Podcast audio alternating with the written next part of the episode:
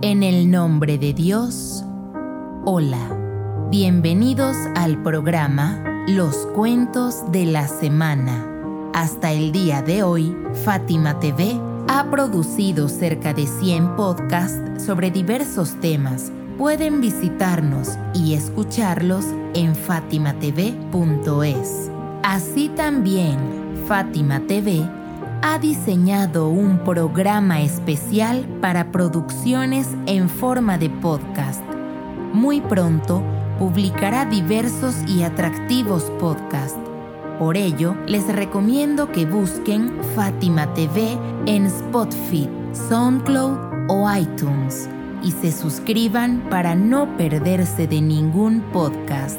Todos los podcasts están disponibles en texto y categorizados en fatimatv.es. Ahora escuchemos la historia de esta semana. Los emigrantes a Abisinia.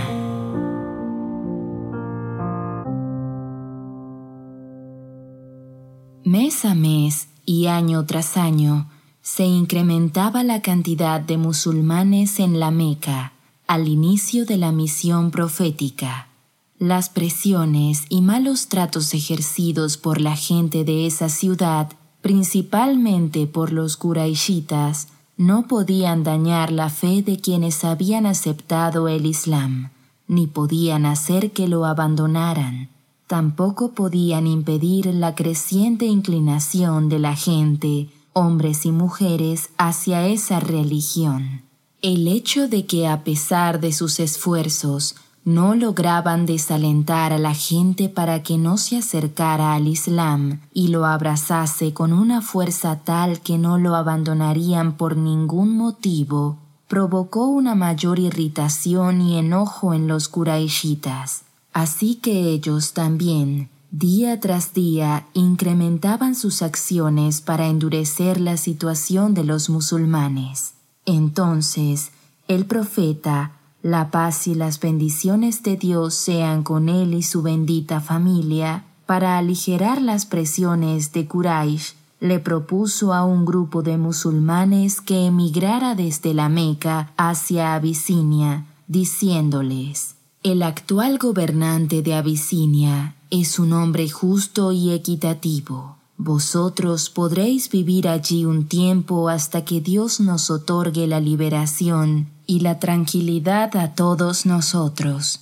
Así fue como un gran grupo de musulmanes emigró a Abisinia, donde podían vivir tranquilos y cumplir con los deberes de la religión sin ser molestados, lo cual no podían hacer en la Meca. Al enterarse de esta emigración de musulmanes, los curaishitas se reunieron a tratar el asunto. Ellos temían que se organizara un nuevo foco de islamización en ese país, por lo que decidieron hacerlos retornar a la Meca, donde podían controlarlos. Ellos escogieron a dos hombres muy inteligentes y los enviaron con muchos regalos para el rey de Abisinia, el Negus, así como para los altos funcionarios del gobierno y para toda persona que tuviera alguna influencia sobre el rey. Ellos fueron primero a encontrarse con las personas allegadas al Negus y luego de entregarles los regalos, les plantearon un grupo de nuestros jóvenes ignorantes ha abandonado nuestra religión. Ellos no ingresaron a vuestra religión, el cristianismo, sino que sostienen la suya propia. Ahora ellos emigraron a vuestro país. Por tal razón, los líderes y jefes de nuestro pueblo nos han enviado a solicitarle a vuestro rey que los expulse de sus tierras y nos los entregue. Les pedimos que en la reunión con el Negus, cuando nosotros presentemos nuestro requerimiento, vosotros nos apoyéis en el mismo. De esta manera, los representantes de Quraysh visitaron a todos los altos funcionarios del rey y todos los miembros de su corte, y los colmaron de regalos, comprometiéndolos a que los apoyasen en su pedido ante el rey. Luego, estos dos emisarios se presentaron ante el Negus, le entregaron los regalos más lujosos y valiosos y expusieron su petición. Tal como habían acordado, todos los cortesanos hablaron a favor de ellos, y así, con el apoyo de todos los presentes, se propuso la inmediata expulsión de los musulmanes y su entrega a los enviados de Quraysh. Sin embargo, el soberano no aceptó esta propuesta, diciendo, no es lógico que entregue a un grupo que abandonó sus tierras y se refugió en mi comarca sin investigar el asunto, así que ordenó que fueran traídos a su presencia para escuchar su versión de los hechos antes de tomar una decisión. Al escuchar esto, los enviados de los Quraishitas empalidecieron y sus corazones comenzaron a palpitar fuertemente. Ellos temían el encuentro del Negus con los musulmanes preferían dejar a los musulmanes en Abisinia a que se encontraran con el rey cristiano. Ellos conocían el discurso elocuente de la nueva religión y sabían que todos los que escuchaban las palabras especiales que Muhammad decía que Dios le había revelado, se enamoraban del Islam. Estas palabras tenían un efecto de atracción mágico. ¿Quién sabe qué sucedería ahora? Quizás en su reunión con el Negus, los musulmanes comenzarían a recitar esas mismas palabras que conocían de memoria, y las mismas tendrían influencia sobre la corte, tal como sucedía en las reuniones en la Meca.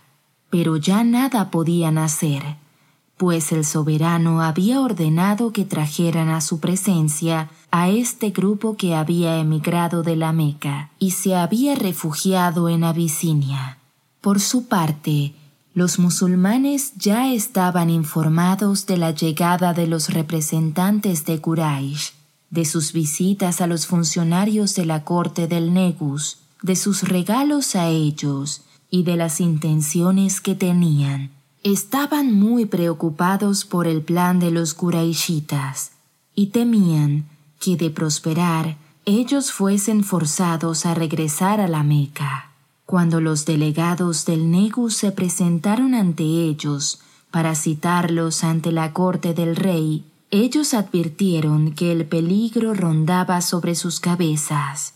Entonces se reunieron y discutieron el asunto entre ellos y acordaron decir toda la verdad en aquella reunión dirían cómo era su situación antes del Islam y explicarían las realidades y los mandatos de esta nueva religión. Describirían el espíritu de la convocatoria islámica, sin negar nada ni decir nada contrario a la verdad. Con esta decisión se presentaron en la corte.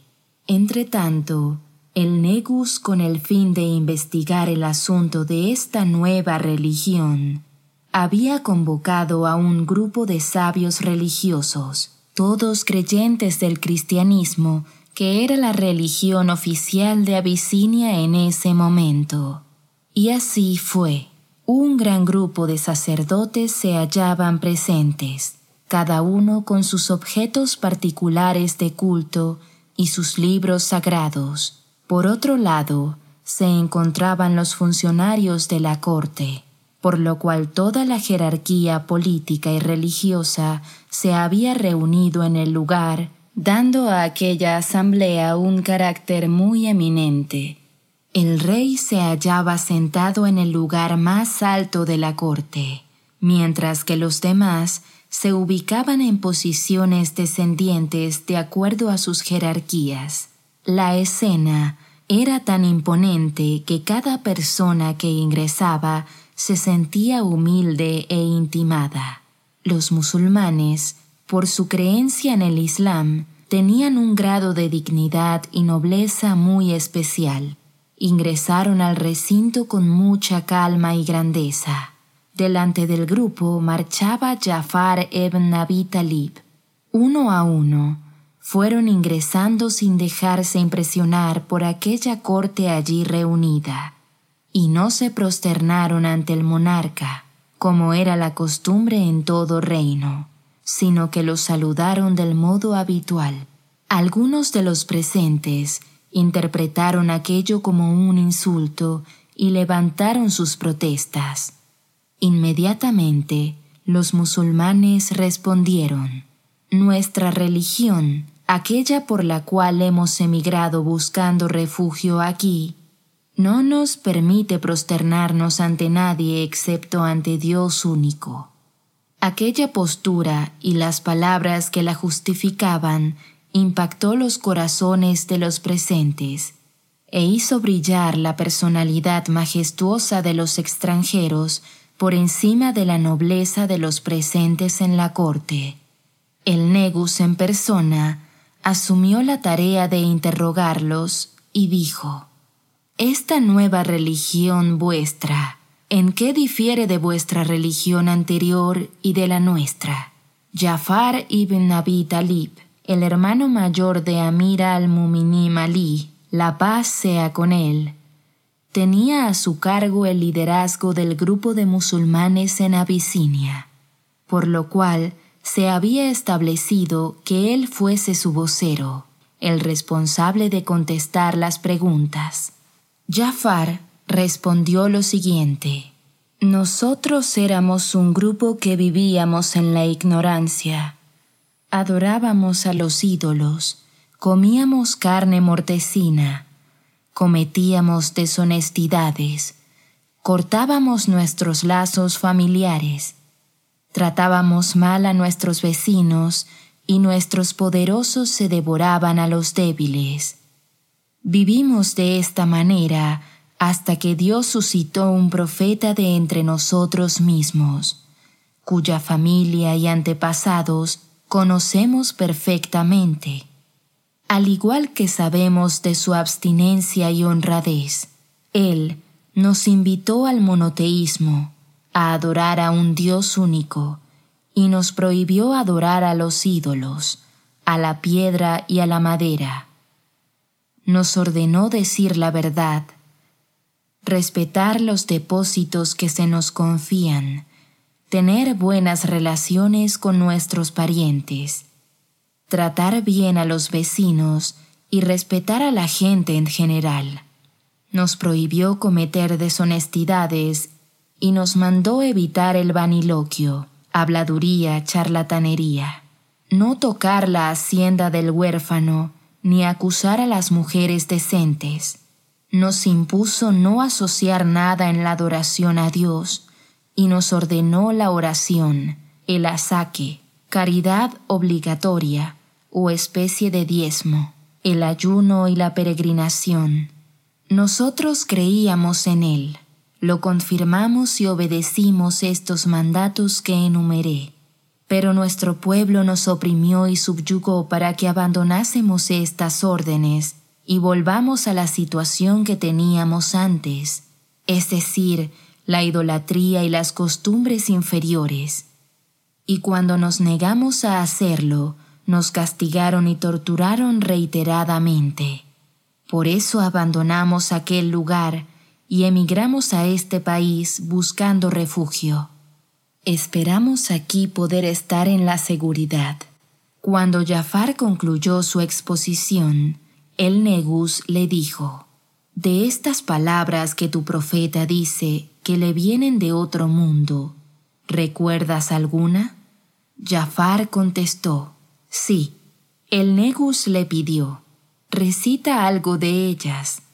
Jafar al ver que toda la corte era de cristianos, que el rey era cristiano y tenía reunidos a los sabios religiosos con sus libros sagrados, sus copias de los evangelios, por lo cual el ambiente de la reunión estaba colmado de cristianismo, empezó a recitar con dignidad y grandeza el bendito capítulo de María, el cual habla de María, Jesús, Juan el Bautista, Zacarías, entre otros la paz sea con todos ellos. Recitó los versículos con una entonación melodiosa muy especial, cuyos sonidos impresionaron a los presentes. Jafar, además, buscaba exponer cuál es la correcta y justa enseñanza del Corán sobre María y Jesús. La paz sea con ellos dos, a quienes, si bien dignifica hasta los grados más altos, evita divinizarlos y tomarlos como dioses.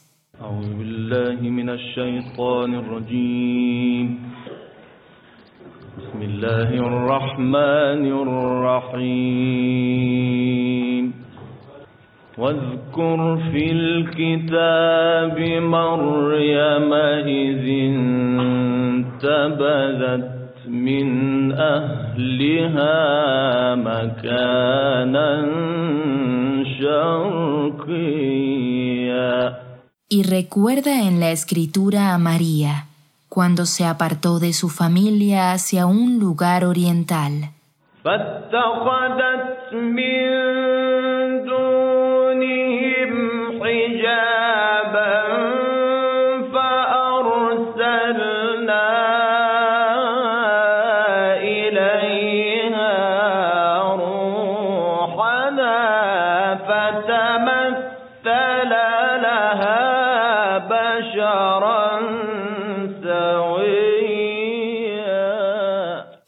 Un velo que la apartase de ellos.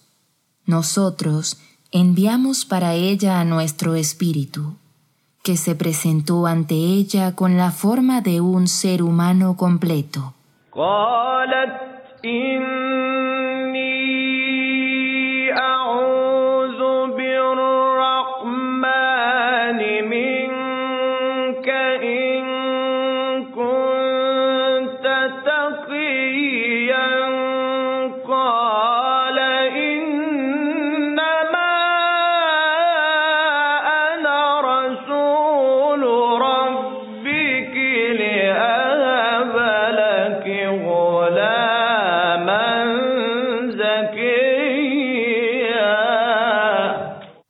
Dijo, En verdad me refugio en el clementísimo de ti, si eres temeroso de Dios.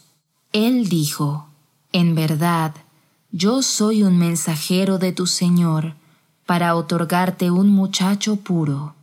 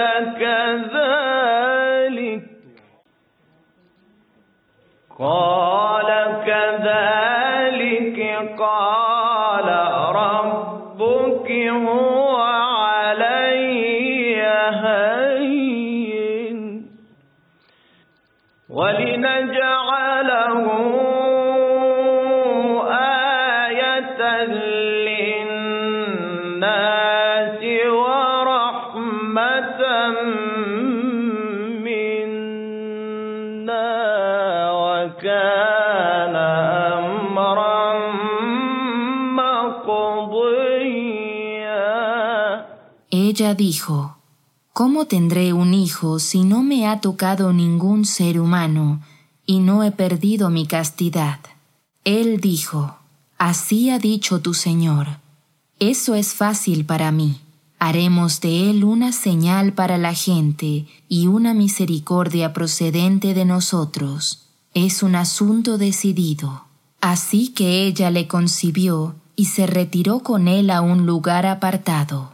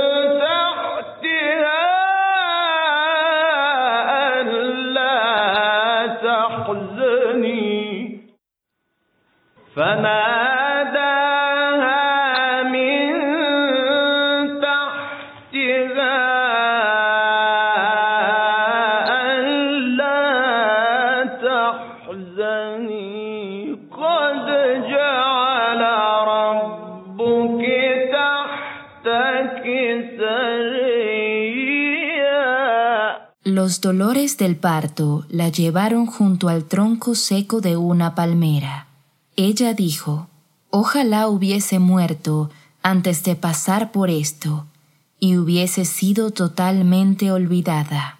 Entonces, él la llamó desde debajo de ella. No estés triste por mi causa. Tu Señor ha puesto a tus pies un arroyo.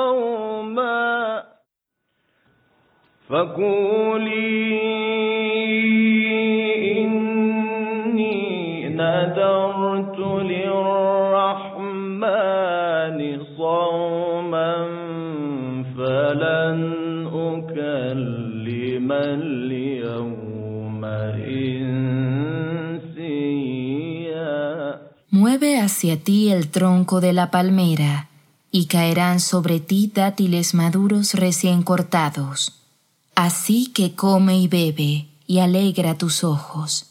Y si ves a algún ser humano, dile, en verdad, he hecho voto al clementísimo de ayunar.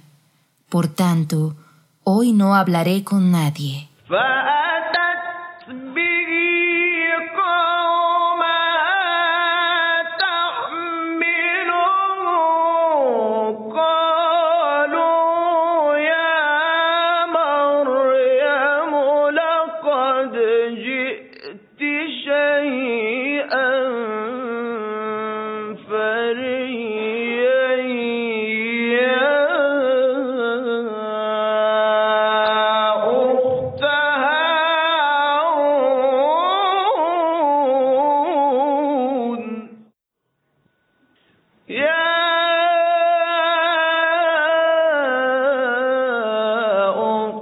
Y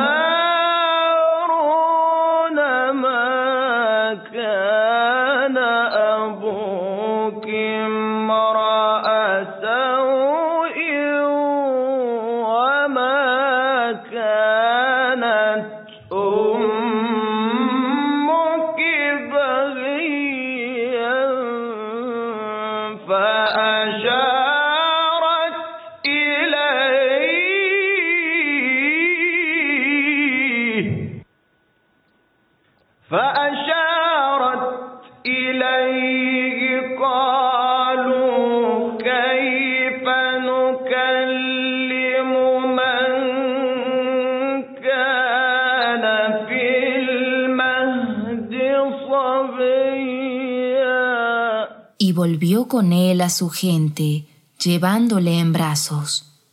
Ellos dijeron, Oh María, ciertamente has venido con un grave asunto.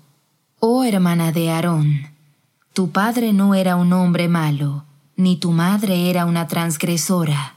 Entonces ella señaló hacia él. Ellos dijeron, ¿Cómo vamos a hablar con un niño que está en la cuna? verdad,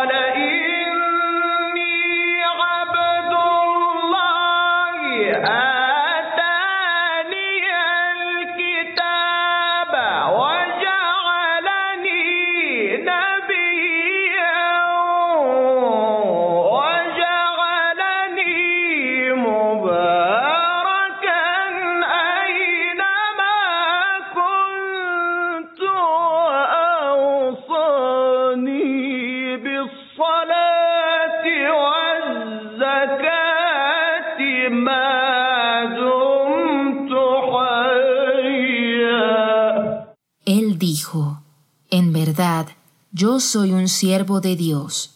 Él me ha dado la escritura y me designó profeta, y me ha bendecido donde quiera que yo esté, y me ha encomendado la oración y el pago del impuesto religioso mientras viva.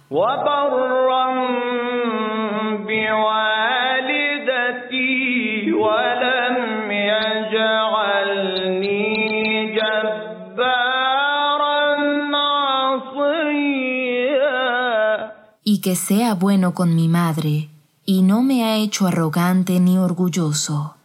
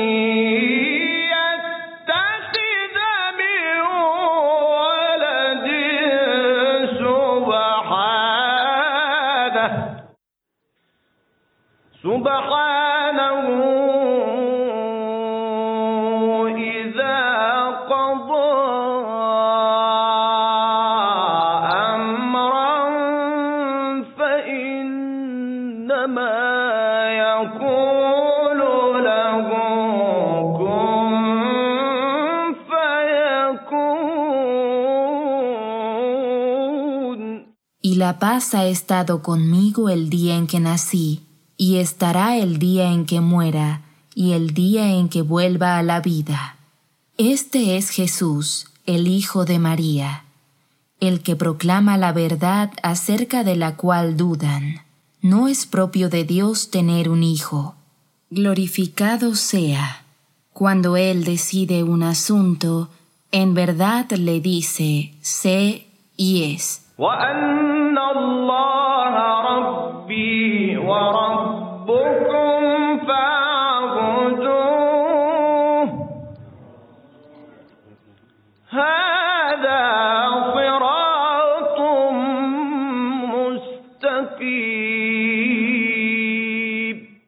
En verdad Dios es mi Señor y vuestro Señor. Así pues, adoradle. Ese es el camino recto. El estado de la reunión cambió de manera radical. Las lágrimas fluían por las mejillas de los presentes, conmovidos por aquellas palabras. El Negus dijo, Juro por Dios que esta es la verdad que nos ha dicho Jesús. Estas palabras y las palabras de Jesús tienen el mismo origen. Luego se volvió hacia los enviados de Quraysh y les dijo, regresen a sus asuntos, y les devolvió sus regalos. El Negus, tiempo después, aceptó oficialmente el Islam. Falleció en el año noveno de la Égira, del calendario islámico. En aquella oportunidad, el profeta de Dios, la paz y las bendiciones de Dios sean con él y su bendita familia, realizó por él la oración del fallecido a la distancia. fatimatv.es. Si todavía no son miembros de Fátima TV, les explicaré cómo hacerlo. La mejor forma es a través de WhatsApp. Agrega a los contactos de tu celular el número de Fátima TV y envíanos tu nombre por esa misma vía.